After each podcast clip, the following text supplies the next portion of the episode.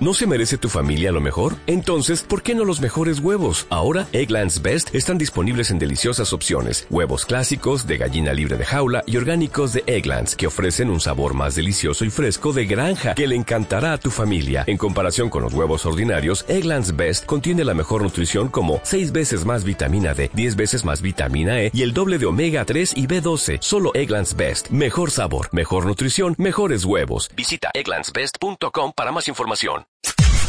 Podcast Millennium.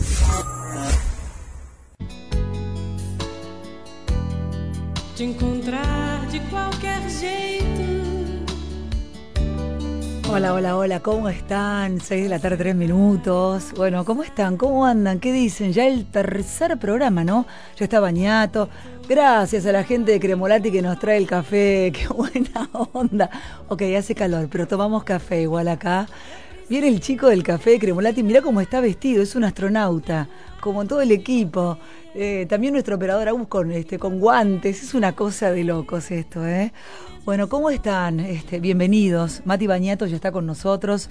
Conversamos en un rato con él y ya creo que lo tengo enganchado enseguida a nuestro querido Jorge Jacobe para analizar un poco esta actualidad.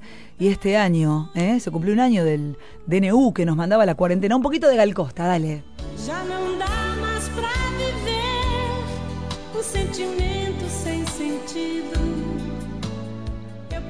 24 la temperatura. Hace calor, está raro. ¿Cómo llovió ayer? ¿Cuáles fueron sus planes? Bueno, mientras aguardan la llegada en los próximos días de más vacunas, en el gobierno eh, manda la incertidumbre. Algunos de los títulos en los diarios a esta hora. Alberto Fernández prepara restricciones al turismo y fuertes controles sanitarios para aplacar la segunda ola del COVID-19. A un año del inicio de la pandemia hubo casi 500 muertos y más de 78.000 casos entre el personal de salud. Mauricio Macri, que presentó, parece una eternidad, pero no fue esta semana, presentó su primer libro, eh, Primer Tiempo. La expresidenta dijo, Macri no está bien, no sé si alguna vez lo estuvo. La respuesta del gobierno a la presentación del libro de Macri fue, mientras algunos hacen campaña electoral, nosotros seguimos vacunando.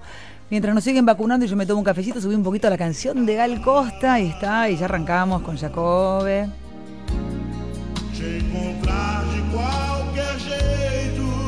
Pero hoy estuve, antes de hablar con Jorge, y de esta actualidad y este año del DNU, ¿se acuerdan de los fideos con gorgojos?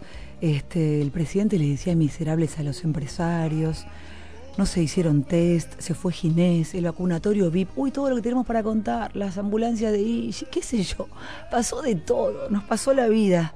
Eh, bueno, los delincuentes, los violadores sueltos. Hoy vamos a hablar con este con nuestro invitado también sobre, sobre el tema, ¿no? Con Matías Bañato. Vamos a hablar de píparo, vamos a hablar de muchas cosas, de la vida, del día a día. Pero hoy me levanté escuchando a Facundo Cabral, que siempre me parece un sabio, y esta canción que me encanta, que hoy la ponía un poquito en, en mi Instagram a la mañana mientras la escuchaba. Dios va contigo a todas partes. Lo ponemos desde ese lugar que te marqué, Agus, porfa, a ver. tenga miedo a la soledad, que solo por ella te conocerás.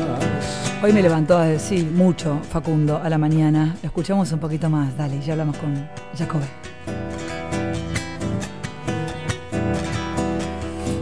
Cruza sin temores por la oscuridad, después de la noche amanecerá.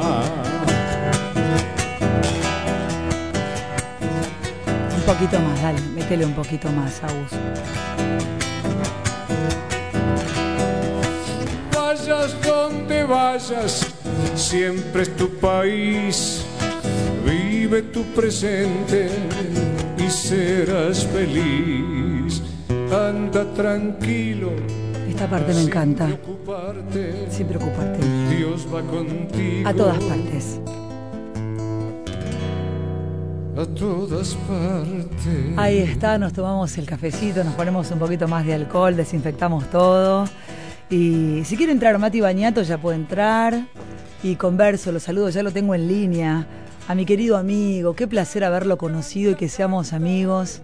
Y vamos a analizar un poco todo este año, desde que nos mandaban a casa con la cuarentena estricta, todo lo que pasó. Vamos a recordar todo este año en el que estuvimos encerrados y el otro día después de la cadena presidencial medio que nos asustamos un poco, ¿no? ¿Resistirá el pueblo, la gente? ¿Resistiremos nosotros que nos guarden si es lo que están pensando? No lo sé. A ver qué dice él, qué dicen sus encuestas. Jorge Jacobe, recién te vi en Instagram con la remera, estabas con Caruso, este, mirando un partido, creo. ¿Cómo estás? Buenas tardes. Mi Tintín, mi Yoyo, mi Azulete, mi siete de copas. ¿Cómo está mi amiga? ¿Cómo estás, corazón? Gracias por atendernos un domingo a esta hora. ¿Qué estabas haciendo? Estoy viendo el partido de Colón con Central, acá con el amigo Pablo Caruso, nos estamos matando. Imagínate que la grieta la trascendemos a donde podemos, ¿no? Qué suerte que ya no lo tengo tan cerca, aunque seguramente comeremos un asado pronto. Bueno, ¿cómo va el partido? ¿Cómo va el partido? Porque mi, papá estaba mirando River hace un rato. No, esto está 0 a 0, una lágrima, Ayer. ¿Y qué, estaba- qué partido estaba mirando mi viejo? ¿El tuyo no? No, no creo. Bueno, no, No creo. creo. No sé. Yo caía acá con razón. todas las banderas, los pibes, un desastre esto viviendo lo que estamos ¿Y haciendo. cómo va ese partido entonces? 0 a 0, un desastre, una Sí. lágrima total. ¿Y qué se come mientras ven el partido? Y nos morfamos unos sanguchitos ahí con los chicos en el parque, Sí. mientras se matan, ¿viste? Los ponemos en penitencia un rato, después los sacamos y vamos administrando el conflicto. Contame, Jorge. eh, primero me encanta que estés al aire en Millennium a esta hora un domingo. Y recién decíamos que hace un año se lanzaba este DNU, eh, nos metíamos eh, en cuarentena, eh, cada uno lo pasó como pudo. Pero todo lo que pasó en ese momento que el presidente tenía una imagen positiva altísima, recordamos la foto del, del trío este, con Kisilov y con Larreta, y a un año, ¿cómo estamos? Y después de la cadena que no te vi el, el viernes en la tele que no fuiste, a un año y con lo que anunció el presidente que no anunció, ¿dónde estamos parados hoy los argentinos? Mira, me parece que podemos analizar este, este, esta historia, digamos, este año o año y pico, desde muchos lugares diferentes. Yo voy a arrancar desde la imagen de Alberto porque a mí me parece que habla más de lo que los argentinos vivimos en términos de síntomas que de lo que le fue pasando a él. Alberto entró al gobierno, Vivi, con 38 puntos de imagen positiva, 38. Sí. ¿ok? Cuando apareció la pandemia y él se puso en el lugar del padre protector y dictó la cuarentena y cerró las clases y como vos decías juntó las cabezas del sistema político y parecía ser que el tipo estaba fuerte y hablaba con datos, entonces la opinión pública se lo reconoció y entonces creció en un santiamén 30 puntos y se fue a 68, de 38 a 68. Era una locura, Viví. Nosotros en 25 años de Giacobbe y Asociados habíamos visto un caso como esos una sola vez, Exacto. además del de Alberto. Sí, ¿Entendés? sí, Digo, sí. realmente era raro. Muy bien. A partir de ahí, que es el Alberto que logra conectarse con lo que le pasa al otro, es decir, con el miedo al coronavirus, a partir de ese momento empiezan a aparecer, un mes y medio, dos meses después, otros, otras necesidades en la gente y Alberto no logra conectarse con esas necesidades como se conectó con la primera. ¿Y por qué no se conectó en la segunda etapa, Bueno, ponele? Porque siempre que vos tenés un presidente en la Argentina que se pone muy fuerte, que está en un gran momento, viste todos los gobiernos, por ejemplo, que ganan dos elecciones seguidas, creen que esa es la fórmula y después no la cambian más. Claro. Y se ponen soberbios y se encierran. Y creen que la gente los va a aplaudir los próximos 100 años. Y, y eso los desconecta de que la realidad ca- de, de la idea de que la realidad cambie. Entonces, al mes y medio los argentinos empezaron a reclamar problemas económicos. Y Alberto, acordate que planteó una dicotomía donde los que querían economía eran los malos y lo- los que querían salud eran los buenos. Ya, Bueno, ya lo pasó al medio. tomaba nota, hoy se fundieron, eh, digo, haciendo el raconto de este año, se fundieron este, 400.000 comercios, 100.000 restaurantes, 60 empresas se fueron del país, pobreza 50%, 4 millones de desocupados aproximadamente. Claro. Digo, la verdad que claramente cuando el presidente hizo la cadena el otro día, la gente entró en pánico. No anunció nada, pero no sé si no Nada. fue que tanteó el terreno, pero pasaron, entre otras cosas, estas, ¿no? Muy bien. Después de eso, Sí. aparecieron los problemas de índole psicológicos, Vivi. Uf. Es decir, la- la angustia. Después de el miedo al coronavirus y de los económicos, apareció la angustia. Y te acordás que en algún momento una periodista levantó la mano en una conferencia de prensa para decir la palabra angustia y el tipo la sacó carpiendo. Sí, claro. Ya en ese momento los argentinos no dábamos más, ni los que morfábamos todos los días, ni los que estaban quebrados económicamente. Ya nadie aguantaba más porque los pibes te saltaban por las paredes, porque ya no aguantabas más a tu pareja, porque, po- porque ya no podíamos más con el encierro. Claro. Bueno, alguien dijo angustia y Alberto lo sacó carpiendo. y entonces otro escalón más de desconexión. Y así ese proceso hacia abajo en la imagen, todo eso fue caída, acompañado por un montón de políticas que claramente el kirchnerismo le impulsaba a mandar para adelante y él trataba de administrar y después iba para atrás, como Vicentín, como la reforma judicial, como la liberación de los presos y demás, todo eso lo desconectaron mucho de la opinión pública y desde ese momento, marzo del, año pasado hasta este marzo, cayó 42 puntos de imagen positiva. Impresionante, pero además hoy tomaba nota sabiendo que hablar con vos, ¿no? Pa- Pasaron, bueno, infinidad de cosas, pero recordaba Dualde y ese golpe, entre comillas, que anunciaba el ciberpatrullaje, el nodio, eh, después el vacunatorio VIP, porque digamos, pasan tantas cosas en la Argentina todo el tiempo que se lo contamos a uno que vive en otra parte del mundo y no lo podría creer nunca. Sí, claro. Eh, pero digo, hoy, ¿dónde estamos parados? Hoy Porque hoy, vi- por ejemplo, veía que la noticia era en las redes sociales que Goyán, el ministro de Salud de la provincia, bloqueaba periodistas eh, porque se este, vacunó el indio solar y entonces mucha gente salió a reclamarle y él empezó a bloquear, ¿no? Entonces uno, uno dice, uff, no, no pueden los funcionarios públicos bloquear a un periodista o a la gente. Digo, están todos como demasiado enojados. ¿Vos crees que el vacunatorio VIP es un antes y un después, sobre todo en un año de campaña? No, No. no. A ver, ¿por qué? Porque antes del vacunatorio VIP, Alberto ya estaba midiendo 26 puntos, ya había caído los 42, no tiene otros 42 para caer. Vivi. El vacunatorio VIP no es la peor crisis, la peor crisis es todo lo anterior. Pero no es un antes y un después, ya que hablabas de lo emocional, Jorge, en, en el pueblo, en la gente. Digo, no, saben todos que No. yo la vacuna no me la voy a dar, pero sí digo, si la gente la necesita, se la tiene que dar y tienen derecho, se las prometieron, prometieron un montón de millones de vacunas que no están. El otro día decían que el fin de semana se terminaban en la ciudad, que el lunes en la provincia, que te daban una dosis y no las dos. Digo, para la gente que cree que realmente es fundamental la vacuna, eh, esa vacuna no está. Entonces hoy veía que la tenía, qué sé yo, la, la secretaria de Ferraresi, o en el caso del Indio Solari, que seguramente el Indio Solari, no sé, habrá hecho, se habrá notado, por, por una cuestión de salud y de edad, le- tal vez le corresponda, pero digo, ya se generó un manoseo y un maltrato con el tema de la vacuna, que digo, bueno, tal vez los perjudica. Vos me decís que no al presidente puntualmente. yo te digo que no, y sé que lo que estoy diciendo resulta contraintuitivo, Ujú.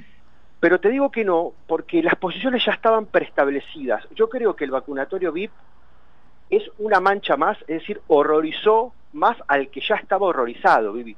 Pero no cambió de lugar a nadie. Vos me preguntabas recién, Jorge, ¿dónde estamos? Y yo te digo, lo primero que hay que reconocer es que estamos en dos lugares diferentes. El 35% de la población que la quiere a Cristina está en un lugar y el 65% que la odia a Cristina está, está en otro lugar. El primer 35% Sí. está en un lugar con un, con un sistema de argumentación mental que los protege hacia la negación y hacia, y hacia la minimización de todos los problemas y hacia echarle la culpa a, tercer, a, a terceros factores o terceros elementos. Entonces, respecto del vacunatorio VIP, ¿qué es lo que dicen? Bueno, son, son algunas vacunas.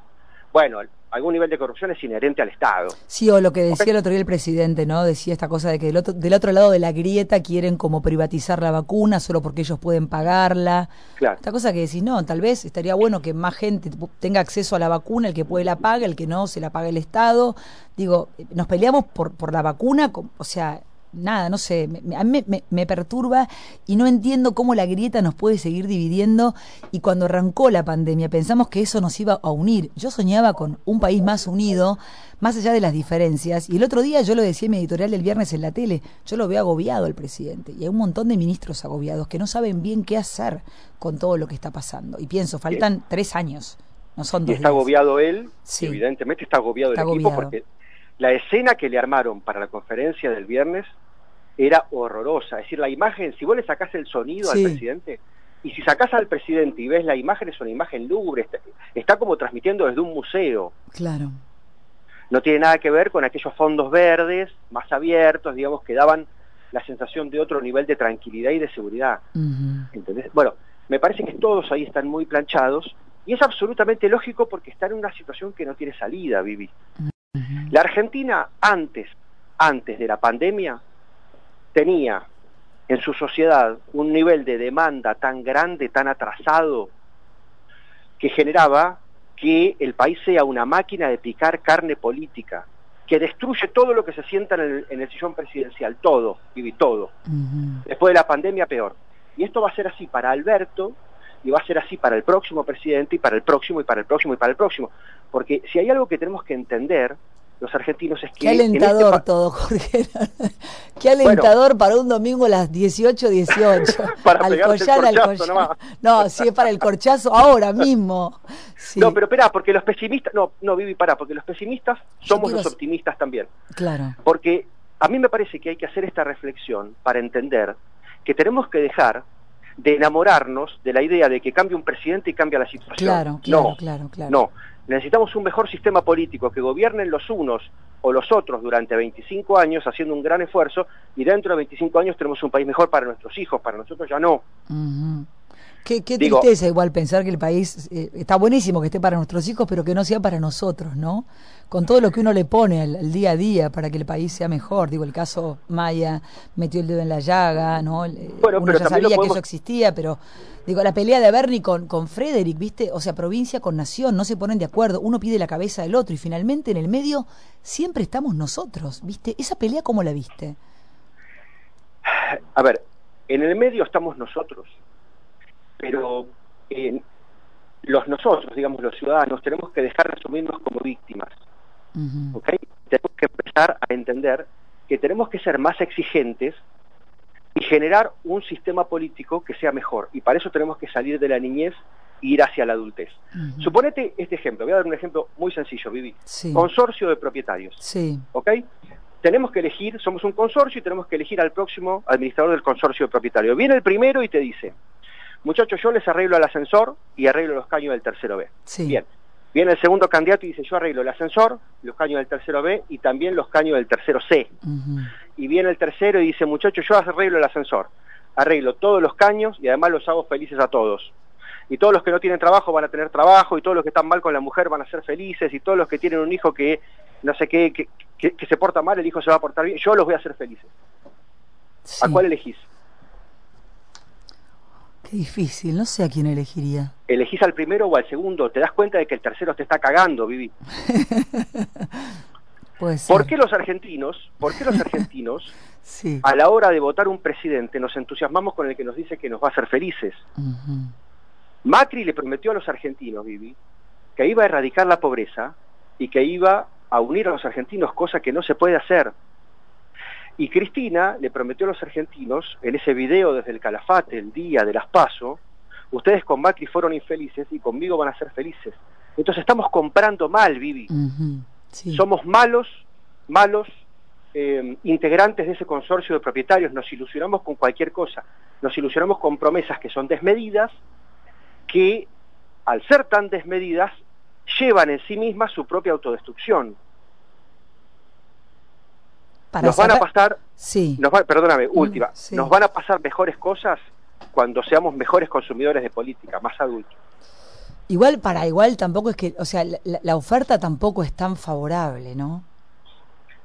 Pero por Lo que supuesto, tenemos porque- que comprar es como es es una es como, ¿viste? Vas a un negocio a comprarte algo y la verdad que mucho no me gusta nada, pero es lo que hay. ¿Viste? Pero Eh, ese sí bueno. no me gusta esa camisa tan bueno, es lo que hay. Bueno, también es un poco eso lo que pasa con los políticos en las góndolas cuando uno tiene que ir a votar. Nada es eh, ideal. Siempre No, votamos al menos ideal. malo. bueno, tal cual. A veces te Pero- ilusionás con alguno que decís, no, este va a ser, pero al final no es, no fue ninguno. Bueno, pero una cosa es elegir entre lo que hay, que es cierto, la oferta es muy mala, me parece que es un círculo vicioso que una cosa tiene que ver con la otra, Sí, pero una cosa es elegir entre lo que hay y otra cosa es enamorarte de lo malo. claro. Son dos temas diferentes. Cuando empecemos a contratar políticos como contratamos administradores del consorcio de propietarios, che, flaco, si te afanás un peso o si haces mal las cosas, te vas y viene otro, y si haces las cosas bien no me tengo que poner una remera con tu nombre ni hacer una bandera porque arreglaste el ascensor. Claro. Simplemente estás administrando mi guita. Bueno, cuando lleguemos a ese punto de madurez, entonces nos van a pasar mejores cosas. Bueno, me quedé con lo del consorcio, me pareció genial. Igual viste que hablan todos de moral con la bragueta abierta, es rarísimo también eso, ¿viste? o sea, te hablan de moral y tienen la bragueta abierta y decís, pará, flaco, dejate hinchar. O sea, ¿qué, qué me venís a cátedra de qué sé yo? Bueno, seguí mirando tu partido, siguen 0 a 0. Seguimos 0 a 0, acaba de terminar, esto es un, un- un drama. Es Viviana, un un drama. drama, es un drama. Bueno, ¿a quién pondrías en tu consorcio? Y cerramos con eso. ¿Tiene un nombre, ¿tiene un nombre el tipo que te coparía o, eh, en el consorcio? No, no tiene un nombre, Vivi, yo los conozco de adentro. Claro, ¿viste? Yo los, es un yo problemón en hablar con vos, claro. Claro, claro, Claro. es un tema. Yo, yo no me entusiasmo, yo no compro. A mí lo que me gusta mucho de la Argentina es, eh, es que se haya convertido en un sistema de recambio muy, muy cruel y muy avanzado, muy autofagocitante, porque eso no deja que ninguno esté durante mucho tiempo. Ahora lo que se necesita es un, es un, se necesita una generación política que sea mejor. Y si vos ves a los chicos que hoy tienen 20 años, yo estuve, sabes, en una provincia del interior hace un par de semanas, tuve una reunión con 50 chicos de 20 años y, y- y era tétrico, Vivi, te estoy hablando de todos universitarios, ¿eh? Y becados de no sé qué y patatín patatán. Y levantaban la mano para presentarse y decían, yo soy antiperonista, yo soy radical, yo soy peronista, yo soy kirchnerista.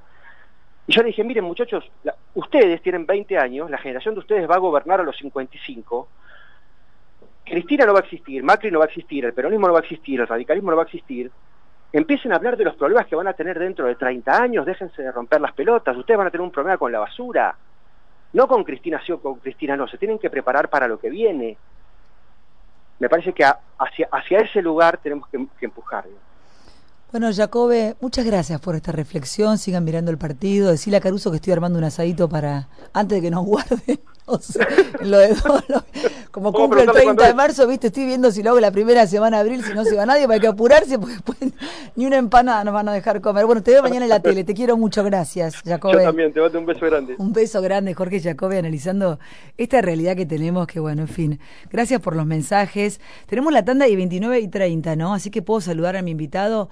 Eh, Como quieras poner la música que quieras, la que se te venga a la cabeza para presentar a Matías Bañeto. ¿Cómo estás, Mati? ¿Cómo anda, Vivi? Sé que mientras vos o bajalo vos esto, mira, Matías, ayúdame. Este, este, este, este, Este, que- dale, sí, porque te quiero ver a los ojos. Ahí, Ah, sí, ahí nos vemos, está. está ¿Cómo sí. estás, Matías? ¿Cómo andas, Vivi? Gracias por invitarme. Por favor, si tuviera que presentarte, este, ¿cómo te gustaría que te presente? ¿Cómo, cómo te presento, Bañato? Porque podría presentarte de mil maneras distintas. Sí, aparte vos me conociste de mil maneras distintas. Totalmente, por eso. Entonces, Ayúdame. es- ¿cómo te obviamente a mí siempre me presentan por el lado de las víctimas, sobrevivientes Sí. de la masacre de Flores.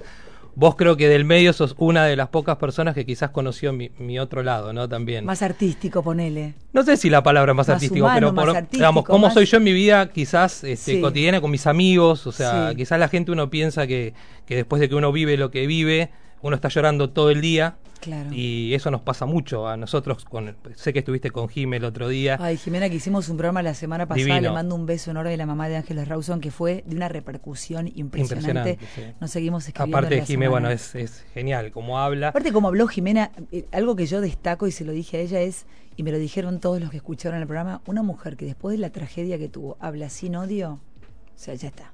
Te Lo enseñó es- todo. Justamente es lo que describe este, enteramente a Jimena. Esto que vos acabas de decir. Sin odio. Sin odio. Y sin lo que hicieron con su hija fue una... y cómo transformar, bueno, que nos pasa no solamente a Jimena, ¿no? Yo creo que todo el grupo que estamos y que nos, nos, nos juntamos, esto de transformar ese dolor en, en algo constructivo, ¿no? En tratar de, de modificar esta realidad, que es parte también de lo que ustedes hablaban recién con Jorge, ¿no? Esto de que creo que por ahí también pasa este problema que vos, yo los escuchaba hablar a ustedes recién, cuando nosotros dejemos de ser individualistas en todo aspecto, creo que ahí va a empezar a cambiar Pero este ¿en país. qué sentís que somos individualistas? Yo Cada uno mira hace- lo que le yo pasa, creo que- Vivi. pero yo creo que lo que haces vos, por ejemplo, es súper valioso y no pensás en vos.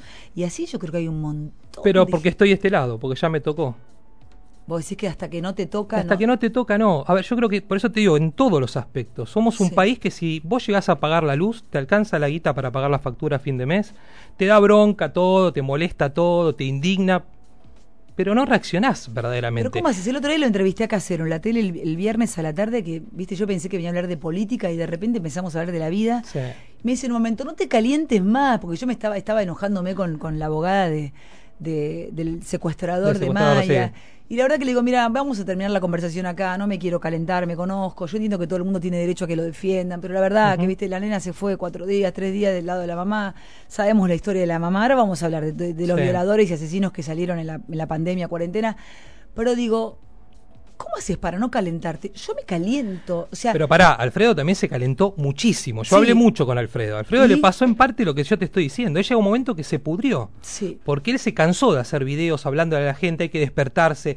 A ver, ¿Y qué haces cuando vos vos, te pensás que después de que nosotros después- vivimos, Sí. pero hay, una, hay, un, hay un ejemplo que es muy claro. Mira, era una discusión que yo tenía continuamente con María Luján Rey. La ubicás a María Luján, ¿no? Sí, la mamá de Lucas de la supuesto, tragedia de supuesto, Once. Por supuesto. Cuando nosotros hablábamos, ella me decía, la, la corrupción para mí va a generar un cambio, es un antes y un después. Yo te escuchaba lo de las vacunas recién y pensaba en eso. O sea, nosotros vimos bolsos revolear, vimos la tragedia de Once, vimos un montón de cosas. Seguimos y viendo los al- bolsos, seguimos viendo Pero todo. totalmente, y vos fijate que eso no generó un Está cambio. bien, pero, y- ¿me y- pero- entendés? pero entonces, ¿por qué? qué? qué nos pasa? Porque, digamos, yo me caliento, me caliento en la tele, me la juego, siempre estoy al borde, de- del, estoy al límite, pero... Y después hay días Pero en en los que digo, no. no. puedo más, ¿viste? Porque digo, yo le pongo el cuerpo a todo y después el fin de semana me hacen un programa en, en- en- en un canal de la contra y me defenestran durante tres horas eh, adoctrinando gente en mi contra. Un- en un prime time vos decís, bueno, a mí ya no me importa eso, pero digo, no es así. Es que no es así, pero desgraciadamente y es la parte más triste. O sea, yo creo que como conclusión lo que hablaban recién con Jorge. Porque te- para, porque tampoco te, defiendo a Macri, ¿eh? o sea, quiero decir. No, es que yo estoy igual que vos. Claro, en mi situación, Claro. a diferencia quizás de María Luján o de Carolina, Sí, que ellas sí tomaron un, un partido. Claro, nosotros no tomamos Yo un no tomo un partido. Yo estoy en muchas cosas, estoy completamente en contra del macrismo. Este, pero la realidad es que a mí me preocupa No lo esto. hacemos ideológico, decimos, No, esto no está bueno no es un que lo tema haya hecho tal o ideológico. cual, claro. Es un tema de que veo que nada no es un gobierno, son un montón. Son un que montón. pasaron. Y yo creo que cuando ustedes hablaban recién de la imagen positiva que tenía Alberto, yo ahí no estaba muy de acuerdo en lo que ¿Por estaban qué? hablando. Contame. Yo creo que a él la imagen positiva que tuvo al comienzo Sí. fue justamente esa foto con la reta cuando empezaron juntos a enfrentar la pandemia. Porque Sí. todos, lo que vos acabás de decir, creo que todos adentro teníamos esto de empezar a cerrar la grieta. Sí. Porque todos en el fondo estamos recontrapodridos de esto, de lo en que el estamos fondo viviendo. que queremos, mira, se me pone piel de gallina, en el fondo queremos estar Pero totalmente. hermanados, Vivi, basta, no importa lo que vos pienses, lo que piense yo. ver. el tema es que no haya corrupción, que no afanen, ni uno, ni otro, ni ninguno. Pero escúchame. Que los violadores no salgan de la. Eso queremos, no queremos. No, y te voy a decir otra cosa, no quieras. vayamos a esos puntos. Hay familias que se dejaron de hablar por este tema. Totalmente. Por esta porquería. Totalmente. Amigos, hay temas que no se pueden hablar en una conversación. Totalmente. ¿Entendés? Cuando ellos a- por atrás, porque vos lo sabés como yo, Sí. se abrazan y se van a comer juntos. ¿eh? Totalmente de O acuerdo. sea, está- Sí, sí, esto es así, de ¿eh? Les digo porque yo no estoy metido en la política, les No, aclaro, pero cuando estaba por este, luchando por la ley de víctimas y iba al Congreso, a mí no me lo contaron. Yo he visto gente de un partido y del otro que se matan por la tele Y después- están a los abrazos. Son atrás. socios, digamos. Claro. Totalmente. Sí, por eso Entonces, digo, es oficialismo y oposición cuando le toca a cada uno ser igual. claro. más grande, por lo menos en mi caso, que yo siento, ¿viste? Claro. Que a mí nunca me, me- me generó esto de meterme para un lado o para el otro, Claro. porque veo que es tan podrido todo. Bueno, cuando yo me quiero meter en política, digo, ¿pero y dónde me No, meto? no. Todos te dicen, bueno, vos tenés que, Jacobe siempre me dice, vos tenés que saber para qué y qué harías puntualmente, pero no te quedes... Pero no, no hay un espacio que vos te sientas identificado. espacio. Obviamente que quizás tenés algunos valores o algunos claro, principios pero después, o algunos temas ideológicos, Pero por cuando ejemplo. vas a la cocina, a la cocina como Total. decís vos, Bueno, a mí me pasa todos. exactamente lo mismo que a no, vos. claro. A mí es una cosa que nunca Pasa no- que no- unos no son más morbosos, unos te muestran los bolsos y se excitan con la plata, Tal cual. y los otros no te lo muestran, pero, te- o sea, y hay de todo, hay, gente todo. buena, hay gente mala, hay corruptos, hay, gente que no es corrupta, hay gente que realmente Pero- siente, siente identificación con determinada ideología y no es corrupta, eh, y que les cree. No, por supuesto que hay muchos políticos buenos, yo he conocido Sí. un montón, pero yo creo que en un general vos ves que siempre damos vuelta a lo mismo, de un lado y del otro. Hagamos la- una cosa. la- sí, ya tengo te la tanda. Ya me calenté hablando con Matías Bañato, eh, porque me interesa mucho, porque después de la tragedia de Flores, este, lo vamos a contar en un rato por si alguien no lo sabe. Eh, siempre hay un antes y un después en la vida de cada uno por una cosa o por la otra. Y un día decidiste involucrarte y ya no podés volver atrás. Pero también estás viendo la cocina y lo que pasa. Y habrá días, yo sé que lo de Píparo te tiene muy enojado, te leía el otro Me día. tiene muy mal. Vamos a hablar también de Carolina Píparo. Yo la invité, quiero, quiero que sepan porque Me lo dijo. yo vi el otro día que ella decía que se sentía muy sola y su abogado le recomienda no hablar, pero digo, a mí cuando la gente en general se siente sola es donde más trato de acompañarla. Pero hacemos una pequeña tanda y seguimos hablando de política de actualidad, de la vida, del amor, de los sueños y de la Argentina que todos queremos. Y tenemos, antes de ir a la tanda, los teléfonos y todo eso para que nos manden los mensajitos. Acá tengo mensajes, pero lo mandamos así yo no lo digo, no es aburrido y seguimos conversando intensamente y apasionadamente con mi querido amigo Matías Bañato. Ya venimos. En este día de domingo, encontrate con Viviana Canosa. Deja tu mensaje en nuestro WhatsApp 11 20 2187 1067. Este espacio es auspiciado por Plan de vacunación COVID-19. Empezamos a aplicar la vacuna en más de 180 puestos en la ciudad. Para conocer más sobre las etapas y dónde vacunarte, ingresa a buenosaires.gov.ar barra vacuna COVID o chatea con la ciudad al 11 50 50 0147. Cuidarte es cuidarnos. Buenos Aires Ciudad. Como un día de domingo, a las 18, Viviana Canosa te espera con un encuentro íntimo en FM Millennium. Tiempo de publicidad en Millennium. Fideicomiso Altos del Golf. Una experiencia única a solo una hora de Capital Federal por autopista. Te invitamos a que vengas a conocer nuestro loteo exclusivo en la mejor zona de San Antonio de Areco. Canchas de golf, hockey y rugby. A solo unos pasos y acceso directo a un pueblo que no para de crecer. Disfruta de la vida al aire libre. Escribinos al WhatsApp 11 67 93 66 50 para más información o altosdelgolf arroba gmail.com. Café Cabrales, desde 1941, dedicados al café. Buen café.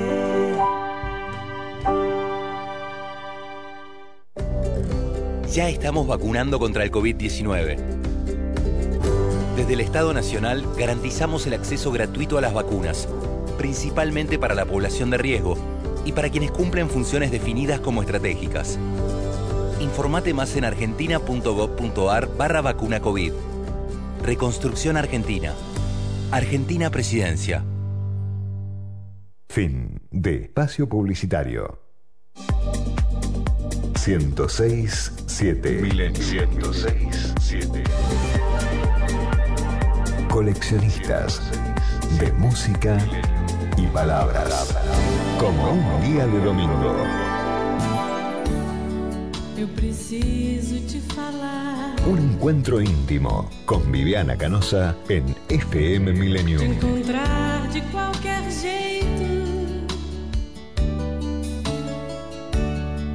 Pra sentar e conversar. Depois andar de encontro ao vento.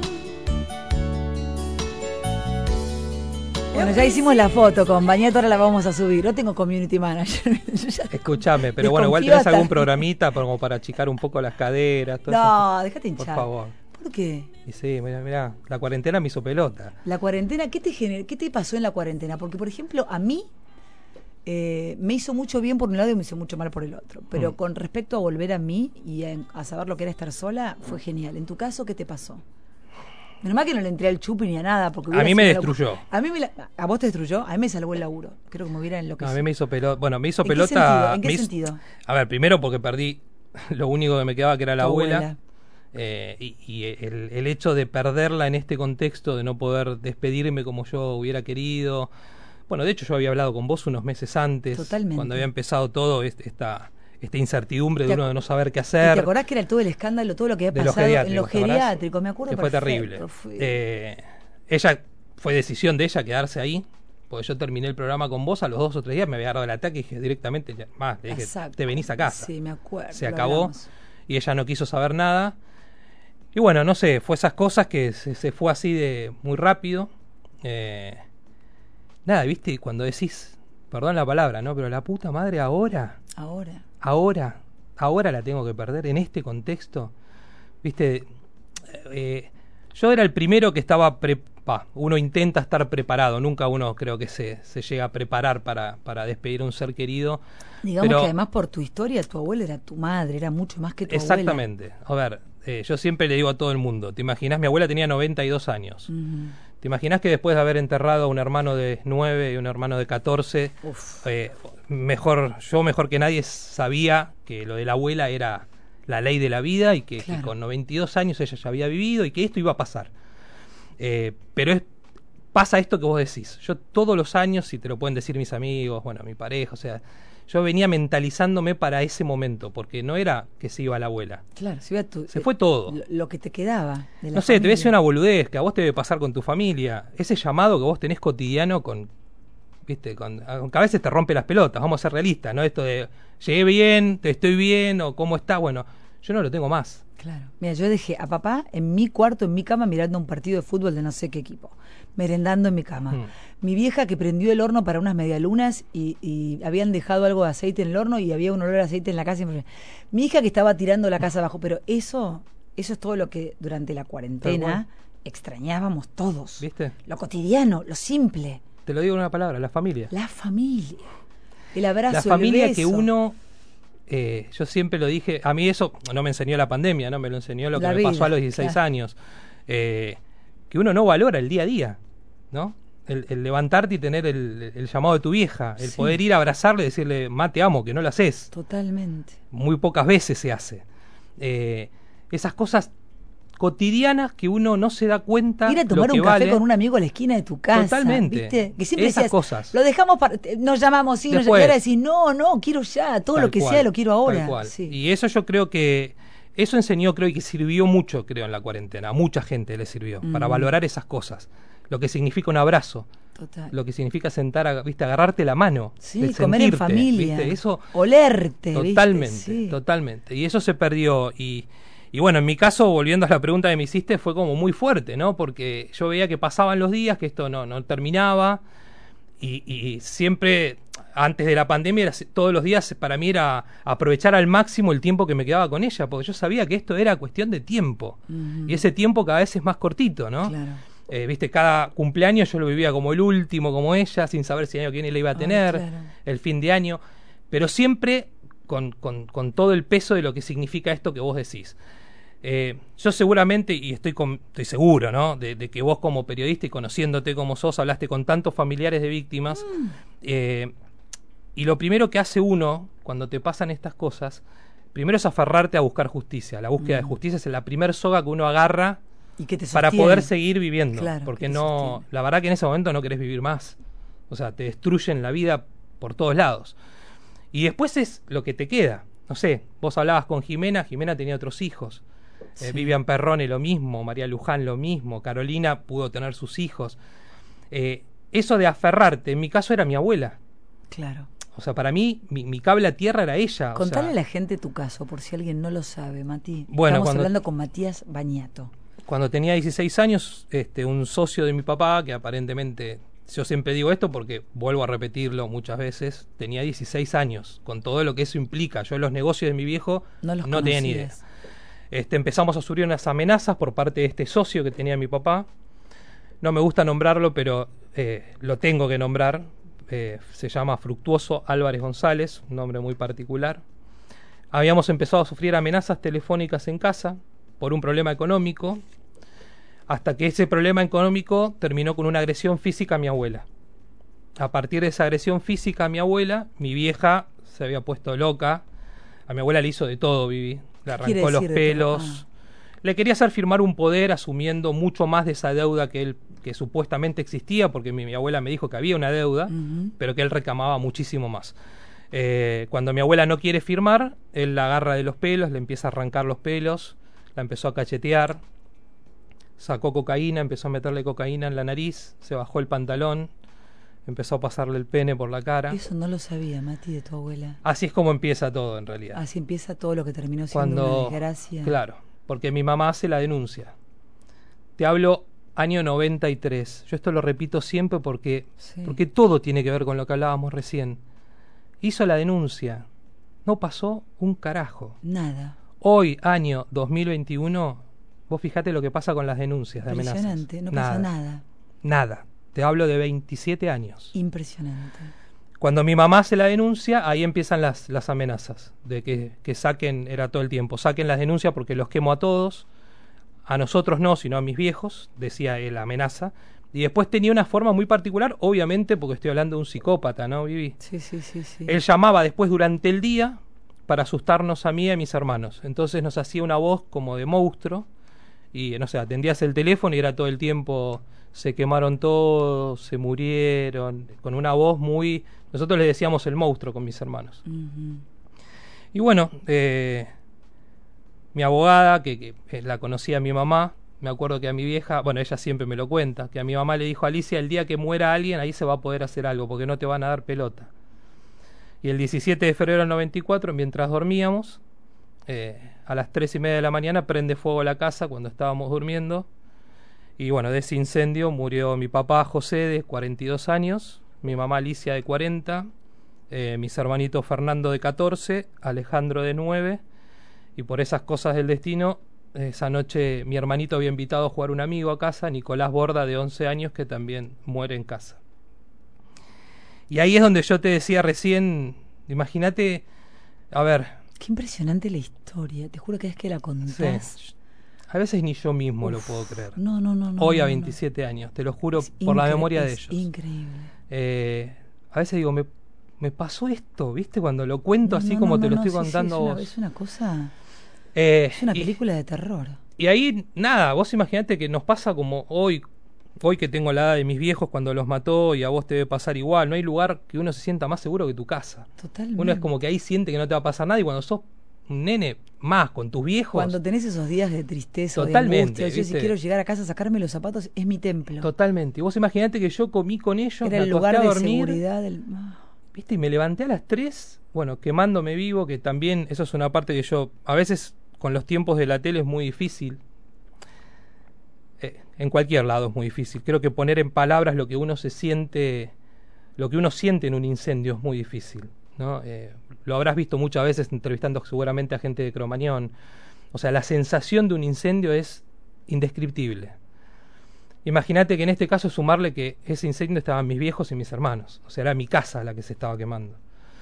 Eh, yo tengo un mes después del incendio en blanco completamente que no me acuerdo absolutamente nada. Y ahí viene lo que era mi abuela para mí, lo que yo te decía hace un rato. Vinieron psicólogos, amigos míos, nadie me podía hacer reaccionar. De hecho, te vuelvo a repetir, al día de hoy yo no me acuerdo absolutamente de nada, de ese mes. Qué impresionante, Mati. Yo me acuerdo del incendio, me acuerdo estar parado en la ventana de mi casa que me quemaba, y después lo primero que recuerdo es el pellizcón de mi abuela en el brazo, que parece que como si lo estuviera sintiendo. Y me dijo, yo sé que vos me escuchás. Eh, yo perdí tanto o más que vos, me dijo. Yo te juro por la memoria de papá, mamá y los chicos que yo te voy a devolver todo lo que la vida me permite devolverte. Pero yo, yo ayudo a un nieto fuerte, me dijo. Yo un nieto tirado en la cama llorando, no. Dijo, así que si vos querés que tu abuela esté al lado tuyo, poné un poco de huevo y levantate y vení a tomar mate conmigo a la cocina. Porque Ay. estamos vivos para hacer justicia, me Mi dijo. vida. Qué Y para mí fue, nada, Un cachetazo que te levantó. una trompada que... ¿Cómo, yo la- se- cómo, cómo, ¿Cómo es que se salvaron tu abuela y vos? Mi abuela se salvó de milagro, se fue ese mismo día a la mañana. No. Había fallecido. Mi abuela era una persona, Vivi, me hubiera encantado que la conozcas. Vi no porque era mi abuela, te lo la- juro. la Porque había adoptado. No, no. Si lo hubieras conocido, te enamorabas. Una mujer que pudo Lo superar atípico eso. a cualquier mujer. Manejaba, iba a la cancha, le gustaba la noche. O sea, era. Fumaba, No, chupaba. no, no sabes lo que era. Yo me acuerdo cuando los primeros años venía del colegio, viste, llegaba con mis amigos a casa y acostumbraba a mi vieja que era ternura pura. Sí. Mi abuela no era la abuelita, no se imaginen, viste, la No del la- nieto. No, no, era no, no. boludo, dale, levantate. Sí, era sí, ese tipo de abuela. Sí, sí. Y yo llegaba con Y mis bueno, amigos, sí, obvio. Sí, claro. Se entiende todo. Viste, uno llegaba esperando que te diga la abuela que ofrezca la chocolatada la leche, a los chicos. Y ella, ¿qué chicos qué toman? ¿Cervecita? Era una cosa que vos decías, no, abuela. Una no, abuela reventadísima. No ese. Tal cual. Pero bueno, Sí. en mi caso yo creo que fue lo que me salvó. Claro. Y, y bueno, Imagínate una abuela melancólica que las habrá pasado la tenía. todas, pero claro. Porque yo tenía mis dos abuelas cuando fue eso. Mi otra abuela era todo falleció al tiempo, no, no lo No aguantó. lo aguantó, Mi abuela claro. lloraba las 24 horas del día, mi otra abuela, Teresa.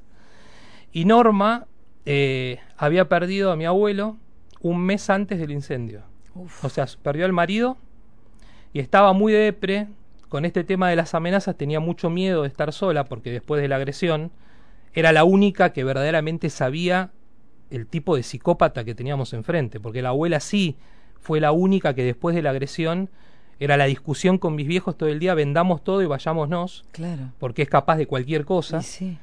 La realidad es que mis viejos, eh, obviamente el miedo en casa estaba con mi papá, pero de ahí a... A ver, yo estoy hablando de una persona que nos vio nacer. Mi mamá es madrina de, lo, de Sí, la eran hija familia, eran socios, eran O sea, familia. De ahí a pensar que podía matarnos a nosotros, Prenderlo fuego. prender fuego a la casa, era algo tan impensado. ¿Sentías culpa de por qué no te habías muerto vos Uf. también? Terapia sin parar, ¿no? Ser un sobreviviente es, eh, Claro. Es de una soledad. es una mochila Claro. indescriptible. Y en mi caso fue muy difícil por ser el hermano mayor. Además. A ver, mis viejos eran nada. Hoy me doy cuenta que, que no vivieron nada con 40 años. Eh, pero para mí en ese momento eran, eran viejos. Claro. Este, pero para mí el tema de mis hermanos fue algo que es el día de hoy que no lo... O sea, uno es como que siempre, viste, en el, en el inconsciente piensa, bueno, cuando se muera mi vieja, ¿qué voy a hacer? Claro. Y de hecho yo contesté un tuit hace unos días a una, a una seguidora que me escribió que estaba poniendo algo de, de yo no sé cómo voy a hacer si se muere mi mamá. Y yo le conté que, que fue verdad, hace unos tres días antes del incendio, volvíamos de la costa porque mi viejo había cambiado el auto, y habíamos ido a la costa y viste que se usaba, vamos a ablandar el auto. Sí, sí, sí, claro. El incendio fue un miércoles a la noche, esto fue un domingo. Volvíamos y yo iba en el asiento de atrás con mi mamá y con Alejandro, mi hermanito. Y Ale iba durmiendo arriba de mi vieja. Entonces mi mamá lo tenía abrazándolo. ¿Viste esos momentos? No te lo puedo explicar, Vivi, pero la miré y dije, se muere mi vieja y me mato. O sea, ¿cómo hago sin ella? Porque era amor puro mi mamá, ¿viste? Era nada, ¿viste? Era una mina que no te puedo explicar. O sea, siempre estaba el respeto de que era mi mamá, pero era compinche, era amiga, cariñosa. Y esa cosa que uno siempre lo piensa también, ¿viste? Se muere mi mamá y cómo hago. Imagínate que a los tres días no fue mi vieja, fueron todos. Impresionante. Fueron todos. Y, y, y vuelvo a lo que te decía de la abuela, ¿no? O sea, yo no sé, no creo que haya muchas personas que hayan podido superar en un mes perder a su marido, su única hija, sus nietos, quedarse sola con un adolescente en calzoncillos literal, sin casa, enfrentar una causa judicial con todo lo que implica eh, salir a pedir justicia en este país, que yo lo aprendí ahora de grande. Yo le decía todo el tiempo, Abu, ¿cómo mierda hiciste? Le digo, porque yo ahora sé lo que es ir a tribunales, lo ¿Y que es ¿Cómo hablar es ir con a un tribunales, juez. hablar con un juez y que todo siga igual? Porque está ¿Cómo lleno de es? injusticia este país. ¿Cómo es mendigar justicia en este país? Mendigarla. Porque te la pasás mendigando. Y yo siempre digo esto, Vivi. Yo tuve la gran suerte, horrible lo que te estoy diciendo, porque tengo una familia entera en cementerio y digo suerte, pero tuve la gran suerte de poder hablar con vos y con un montón de colegas tuyos, que es lo que no le pasa al 90% de las víctimas. Vos recién contabas el caso de la nena de esta semana. De Maya. De Maya. ¿Sabes cuántos casos hay en Tucumán, en Santiago del Estero? El caso de Maya, porque estuvieron ustedes.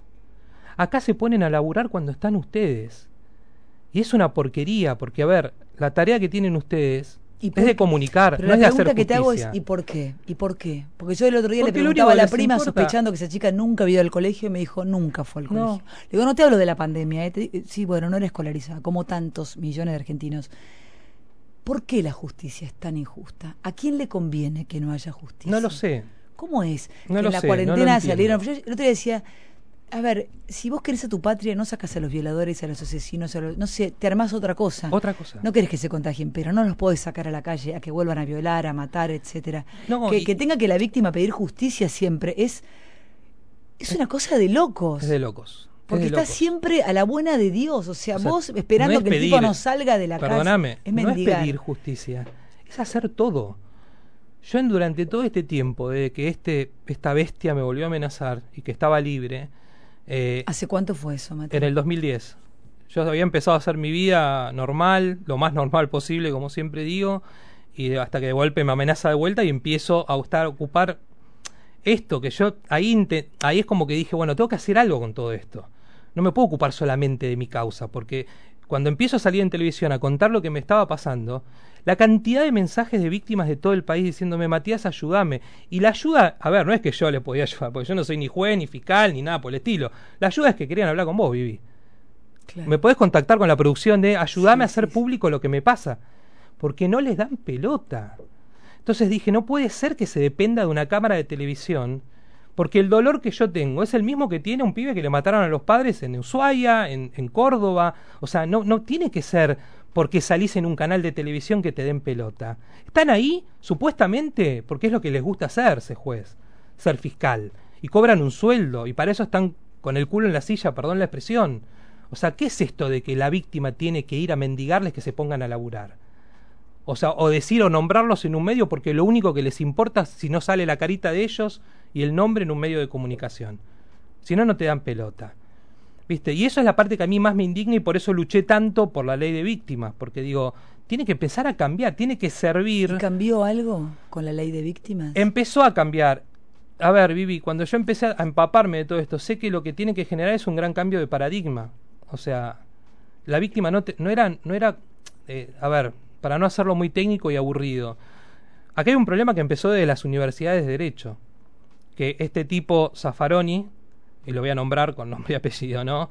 Eh, ha hecho un trabajo, desgraciadamente, tan bueno en el sentido de, de, inculcar desde las facultades de derecho esto de no creer en la pena, de justificar el delito, de siempre justificar al delincuente, de por algo lo hace, porque no tuvo oportunidades. Y te vuelvo a repetir todo lo que yo te conté hoy. ¿eh? Yo podría, con la teoría de él, yo hoy tendría que ser un asesino, un piromaníaco, un drogadicto matando a todo el mundo por lo que me pasó. ¿sí? Eh, en la universidad, todo lo que estudiaban era la palabra victimario. De víctima no se habla nada. No hay ni siquiera una materia de víctima. Y es muy loco, ¿no? Porque en un proceso judicial, cuando vos ves un proceso judicial, te vuelvo a repetir, el juez quiere ser juez, el fiscal quiere ser fiscal, el abogado estudia para eso, laburan de eso. El delincuente elige matar, elige violar, tiene otras opciones, pero va por esa. La víctima es el único actor dentro de un proceso judicial que no elige estar pasando por todo esto. Yo en mi puta vida hubiera pisado tribunales, viví. Nunca. Jamás me hubieran, o sea, no me, no, la verdad lo detesto, saber qué es la ejecución de la pena, qué es el abolicionismo, qué es ser querellante, los plazos, no me interesó nunca, lo detesto. Y lo tuve que aprender a las trompadas para que me escuche un juez. Eso es lo que tiene que cambiar. La víctima tiene que ser justamente el actor más cuidado dentro de un proceso judicial. Porque para eso está el juez, ese es el laburo del juez. Háblame de Carolina Píparo. El otro día Caro, muy me tiene muy mal el tema. ¿Qué, qué, qué, por qué? ¿Cómo está? Me tiene muy mal porque primero volvemos a lo que hablábamos al principio. Obviamente Caro está dentro de la grieta, entonces nadie puede analizar nada. Voy a empezar diciéndote una sola cosa. Yo no estaba dentro del auto de Carolina. Sí conozco muy bien a Juan y conozco muy bien a Caro. Su marido. Y sé lo que han luchado y lo que han hecho. Eh, y tampoco voy a justificar, ellos siguieron la moto y no para atropellar y hacer venganza como lo vendieron en la opereta que le hicieron. O ellos siguieron las motos llamando al 911 para que venga un patrullero a detenerlos. Porque Carolina, como sabe perfectamente lo que hacen, porque se pasó un mes en terapia al borde de la muerte y enterró un hijo, cuando ella vio el revólver que tenían, estaba convencida de que iban a matar a alguien esa noche. Obviamente, ¿qué, ¿cuál fue el, la mala leche que tuvo? Confundió el buzo de uno pensando que eran los delincuentes que los habían asaltado 40 minutos antes. Entonces quiso seguirlos para que los detengan. Con, con, la mala suerte, las calles de La Plata son muy particulares, ¿viste? Muchas diagonales. En un momento hacen una maniobra que doblan y aparecen siete motos. Ese grupo que ellos vieron, cuando vieron siete motos, la verdad que entraron en pánico, como le pasaría a cualquiera. Yo te hago una pregunta a vos. Ah, sí, y dejemos de ser hipócritas, gente. Yo hoy veo una moto con la inseguridad que estamos viviendo. Veo dos motos a la noche la verdad que yo lo digo abiertamente, perdón, yo no freno en el semáforo en una calle oscura si veo dos motos. ¿Qué crees que te diga? Vos imaginate después de que te mataron un hijo y pasaste todo lo que pasaron ellos como familia. La verdad que en ese momento ellos sintieron mucho miedo, quisieron salir de la situación, por eso los toca, toca la moto a 30 kilómetros. ¿Vos te imaginás que si Juan quería matarlos, no los hubiera matado. ¿Y por qué se siente sola, defraudada? ¿Quiénes la están abandonando a ella en este momento? A ver, esta es mi lectura, no de Carolina, ¿eh? Sí. Esta es mi lectura. Yo creo que también hubo un espacio que no la supo proteger en ese momento. Carolina, si bien ya lleva unos años como legisladora, la realidad es que no es una persona del palo, digamos, por decirlo de alguna manera. No es una persona que no viene tiene de la, la política. Que tienen y por otros. supuesto que no, es una persona que viene de afuera. Con la intención cuando nosotros hablábamos muchas veces en la intimidad, tanto con, Carolina como con María Luján Rey, ellas estaban convencidas que desde adentro de un espacio político podían cambiar mucho más las cosas. Yo soy convencido de que no. Bueno, yo creo que ahí tendría que haber estado el espacio. Cambiemos tendría que haber estado mucho más presente acompañándola, porque, a ver, acá está la parte de la grieta, lo que estamos hablando. Porque, a ver, vuelvo a repetirlo, ¿eh? yo no estaba en el auto. Yo soy partidario que si Juan tiene que responder, va a tener que responder. Ahora que alguien me explique la detención arbitraria que está sufriendo. Es el único caso, Vivi. No hubo nunca un caso como este. No mató a nadie, tocó a una persona con, a 30 kilómetros por hora y lleva más de 70 días preso. Con una o sea, preventiva insólita. Y tenemos un montón de asesinos y violadores pero es lo que estamos diciendo. Mírame a mí, Es 27 una- es años mendigando un cosa- tipo que quemó vivo a cinco personas y yo me la paso mendigando. Y este pibe lleva 70 días en cana. ¿Qué te hizo, qué te hace eh, mirar la vida con el vaso lleno y no vacío después de todo lo que te pasó? El amor, A ver, eso es lo que trato quizás de mostrar. O sea, yo tengo hoy... eh, a veces no soy mu- mucho de hablar de esto por, por un tema principalmente ya lo sé, de miedo, vos ya lo sabés. sí, sí. Eh, sí, es- tengo el, el vaso, como vos decís, lleno, pero también lo tengo vacío. O sea, Ese vacío siempre queda vacío. el tiempo no. El tiempo te, te- me enseñó a vivir con la ausencia de ellos y con este dolor. O sea, yo a veces escucho esa famosa frase: el tiempo cura, espera que todo se supera. No. Yo lo sigo llorando como ese 17 de febrero. No hay un día. Te voy a decir un ejemplo. Yo ahora salgo de acá y, y seguramente muchos me dicen, ¿y cómo te fue con Vivi? Y yo automáticamente pienso, me gustaría decirle a mi vieja cómo fue con Vivi. Claro. O que te llame tu vieja y te diga, che, qué, qué ¿Me bueno te escuché con Vivi. Siempre está presente. No se va Hasta en las cosas eso. lindas están presentes. Todo el tiempo está ese momento. Ni te digo las fiestas, ni te digo los cumpleaños, ni te digo un montón de situaciones a lo largo de estos 27 años. Eh, no se supera nunca. ¿Te volvés a reír? Sí, te volvés a reír. De otra manera completamente diferente. ¿Volvés a ser feliz? Si esa es la pregunta. Sí, diferente. Pleno, como yo era ese pibe en el 93, nunca más. Tenemos la que te pedí de Facu Cabral, la última para despedirnos. Me quedaría mucho más, pero ya se nos va el tiempo. Pero hoy a la mañana me aparecieron algunas de Facundo Cabral y me apareció esta. Ponelo si querés. Es tipo un Dios tomó forma de mendigo y bajó al pueblo. Buscó la casa del zapatero y le dijo, hermano, soy muy pobre, no tengo una sola moneda encima, estas son mis únicas sandalias y están rotas, si tú me hicieras el favor. El zapatero le dijo, estoy cansado de que todos vengan a pedir y nadie a dar. El Señor le dijo, yo podría darte lo que tú necesitas. El zapatero desconfiado, viendo a un mendigo, le preguntó, ¿tú podrías darme el millón de dólares que yo necesito para ser feliz? El Señor le dijo, yo puedo darte diez veces más que eso, pero a cambio de algo. ¿A cambio de qué? preguntó el zapatero. A cambio de tus piernas.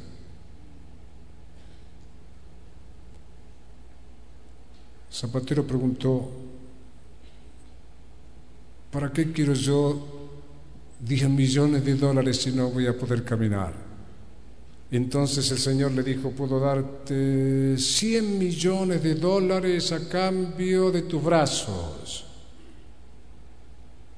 El zapatero preguntó, ¿para qué quiero yo 100 millones de dólares si ni siquiera voy a poder comer solo?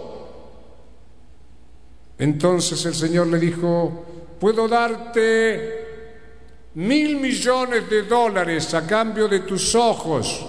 Escuchen. Zapatero pensó poco y preguntó, ¿para qué quiero yo mil millones de dólares si no voy a poder ver a mi mujer, a mis hijos, a mis amigos? Entonces el Señor le dijo, ah, hermano, hermano, qué fortuna tienes y no te das cuenta. Y no te das cuenta, qué fortuna. La Eh, familia es todo. La familia es todo. Y hoy me apareció Facundo, que hacía mucho que no lo escuchaba, y me acordé de vos y dije, la familia es todo. Todo. Mati, te quiero con todo mi corazón. Yo a vos. Sabes que contás conmigo siempre.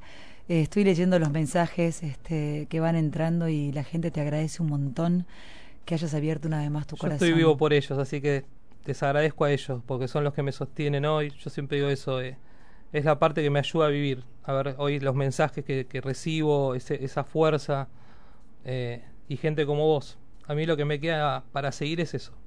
Te quiero mucho. Yo a vos, Y la gente te quiere un montón. Gracias, Mati. Conversamos con Matías Bañato. Nos vamos hasta el próximo domingo, siempre con historias de vida y con lo que nos pasa. Eh, abraza a tu vieja, a tu viejo. Recién lo escuchamos a Mati, a tus hijos, a tus sobrinos, a tu amigo, a quien sea. No te quedes solo.